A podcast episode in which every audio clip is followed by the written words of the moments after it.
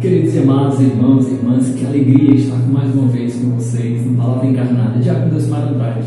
E hoje, na segunda-feira da sétima semana do tempo comum, a gente vai escutar o que a palavra de Deus, o que a voz de Deus vai nos dizer. Mas antes vamos invocar a presença do Divino Espírito Santo. Vinde Espírito Santo, encher os corações dos vossos fiéis e acendei neles o fogo do vosso amor. Enviai, Senhor, o vosso Espírito e tudo será criado e renovareis a face da terra. Oremos.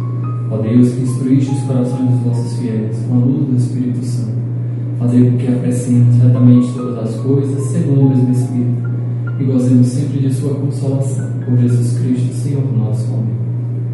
Senhor esteja convosco, Ele está no meio de nós. Proclamação do Evangelho de Jesus Cristo. Segundo Marcos. Glória a vós, Senhor. Naquele tempo, descendo Jesus do monte com Pedro, Tiago e João, Chegando perto dos outros discípulos, viram que estavam rodeados por uma grande multidão. Alguns mestres da lei estavam discutindo com eles. Logo que a multidão viu Jesus, ficou surpresa e correu para saudar. Jesus perguntou aos discípulos o que discutiais com eles. Alguém na multidão respondeu: Mestre, mestre, eu trouxe a ti o meu filho, que tem um espírito mudo. Cada vez que o espírito ataca, joga-o no chão e ele começa a espumar, arranja os dentes e fica completamente rígido eu pedi aos teus discípulos para expulsarem o espírito, mas eles não conseguiram. Jesus disse: Ó oh, geração incrédula, até quando estareis convosco? Até quando tereis suportados? Trazei aqui um menino. Levaram-lhe o menino. O espírito viu Jesus, sacudiu violentamente o menino, que caiu no chão e começou a rolar e a espumar pela boca. Jesus perguntou ao pai: Desde quando ele está assim? O pai respondeu: Desde criança e muitas vezes o Espírito já o lançou no fogo e na água para matá-lo. Se podes fazer alguma coisa, tem piedade de nós e ajuda-nos. Jesus disse: Se podes, tudo é possível para quem tem fé.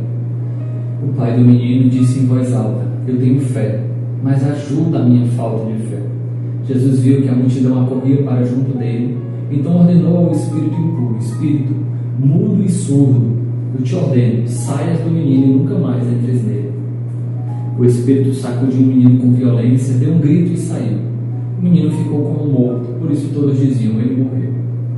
Mas Jesus pegou a mão do menino, levantou o menino e ficou de pé. Depois que entrou em casa, os discípulos lhe perguntaram a sós: Por que nós não conseguimos expulsar o espírito? Jesus respondeu: Essa espécie de demônio não pode ser expulsa de nenhum modo a não ser pela oração. Palavra da salvação, glória a vós, Senhor. Meus irmãos, o Evangelho de hoje, o tema central é a fé. É a experiência, a vida de fé de que os discípulos, mesmo seguindo Jesus, parecem que não sabiam ainda o que era a fé. Jesus ele parece ter uma postura até crítica com as pessoas, né? Ó oh, geração incrédula, ó oh, povo de coração endurecido, né? É, se podes, né? ele fala assim com uma certa. Não, não é costume nós vermos Jesus usando esses termos no, decorrer de todo o Evangelho. Mas é porque Jesus quer mostrar a força e a necessidade da fé na nossa vida. Às vezes, como cristãos, nós somos assim, uma geração incrédula. Dizemos que somos cristãos, dizemos que temos fé, dizemos que temos fé, dizemos que Deus está no centro, é o mais importante da nossa vida, mas muitas vezes vivemos como pagãos como pessoas que não têm fé, nós desesperamos, nos entramos é, em preocupações mundanas, perdemos a paz do Espírito por causa de coisas que não deveria mexer com a nossa interioridade, mexer com o nosso interior. Jesus talvez olhe hoje para nós e diga: já sem credo, até quando tereis suportados? Até quando vocês vão crescer na fé? Interessante isso. Jesus desce do monte e nos faz lembrar daquela mesma cena de Moisés descendo no monte depois de uma experiência com Deus, depois de ter recebido as tábuas da lei e ver o povo, Moisés no caso, ver o povo adorando uma novilha de ouro. Jesus, claro, não vê o povo adorando, mas vê um povo sem fé. Vamos dizer, do mesmo modo como Moisés subiu ao monte e ao descer, viu o povo idolatrando adorando um bezerro, que ali era uma obra do inimigo de Deus, uma obra de Satanás. Jesus desce e vê também os seus discípulos sendo vencidos, por assim dizer, por um espírito impuro, por um demônio. Então, o paralelo é bem claro. Distantes de Jesus, distantes de Moisés, o povo rapidamente perde a fé. E talvez para nós isso tenha um significado muito preciso. Em primeiro lugar, presença não física de Jesus, ou seja, essa presença espiritual de Jesus que perpassa, a gente precisa renovar a nossa experiência de oração. Mas também tem um sentido mais profundo, poderíamos dizer, nos momentos de aridez, nos momentos de dificuldade, nos momentos que o nosso coração se sente pesado pela própria caminhada. Nesses momentos também, meus irmãos, nós não podemos perder a fé. Nós não podemos perder a centralidade de Jesus em nossa vida. Pelo contrário, nós devemos voltar o nosso coração para o alto e adorá-lo em espírito e em verdade. Sentir essa presença, mesmo que pareça ausência, mesmo que pareça não estar presente entre nós. E aqui, da experiência da fé, que Jesus fala, né? Ó, se tendes fé, tudo pode para, tudo é possível para quem crê, para quem tem fé. Jesus é, é, fala dessa experiência de fé e logo após ele fala sobre a necessidade da oração. Os discípulos, a sós com Jesus, perguntam: Senhor, por que nós não conseguimos expulsar esse tipo de demônio? Nós, imagino eu, né, a passagem não fala, mas é, nós pedimos em teu nome, nós falamos em teu nome, nós clamamos em teu nome, mas o Espírito não saiu. Porque existem certos tipos de demônio que só saem da nossa vida através da oração. Então, veja, aquela experiência de fé que é necessário renovarmos, ela se renova especialmente aonde? Na vida de oração. Muitas vezes, meus irmãos, nós não conseguimos reconhecer a presença de Jesus exatamente porque nós não rezamos, porque nós não sentimos a presença através da nossa oração. O nosso coração se torna insensível à presença de Jesus. Atualizando no carisma, quantas vezes nós não reconhecemos a presença do abandonado porque o nosso coração está insensível à graça de Deus, porque o nosso coração se encontra fora da graça de Deus. Tem certos tipos de demônio, meus irmãos, minhas irmãs, que só são expulsos pela oração. Daqui a necessidade da contínua oração na vida do cristão. Veja, um cristão que não reza, isso dizia é, Santa Teresa de Ávila, né? Tem mais chance de se perder do que um grande pecador. Porque um grande pecador talvez receba uma grande graça e se converta, mas um cristão que não reza, ele não se converte, porque ele acha que já está bem na vida espiritual. É por isso que Jesus fala da necessidade da vida de oração para expulsar os demônios.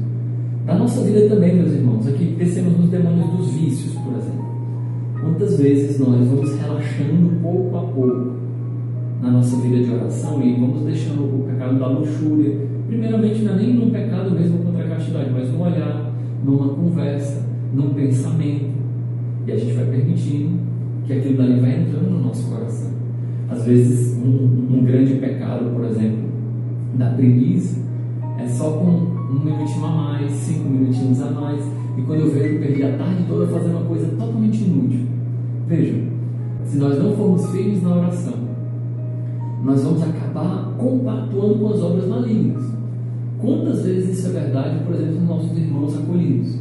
Às vezes numa conversa de WhatsApp, às vezes numa rede social, às vezes num olhar, às vezes numa crítica ao coordenador da casa. Quantas vezes na nossa, na nossa caminhada também num grupo vocacional, a gente se sente desmotivado, a gente se sente triste.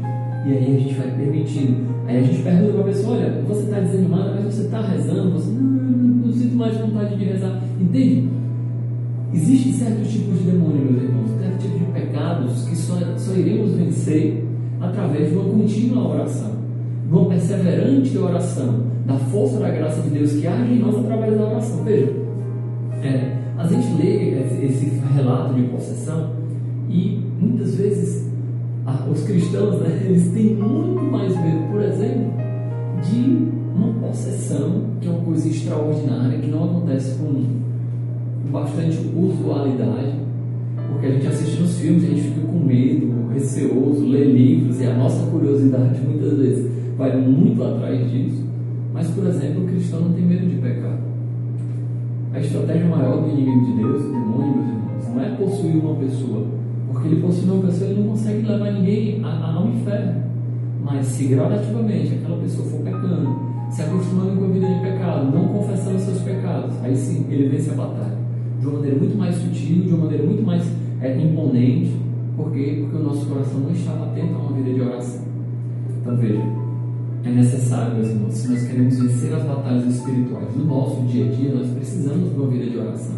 Se nós queremos progredir na vida de fé, nós precisamos de uma vida de oração. E a vida de oração, ela, se ela não cresce, ela diminui. Não existe como você estar na mesma. Se você, por exemplo, sente que está na mesmice da sua vida de oração, perdão em dizer, você está andando para trás. A gravidade empurra o homem para baixo. E é necessário um esforço contínuo para que ele possa subir, subir ao coração de Deus.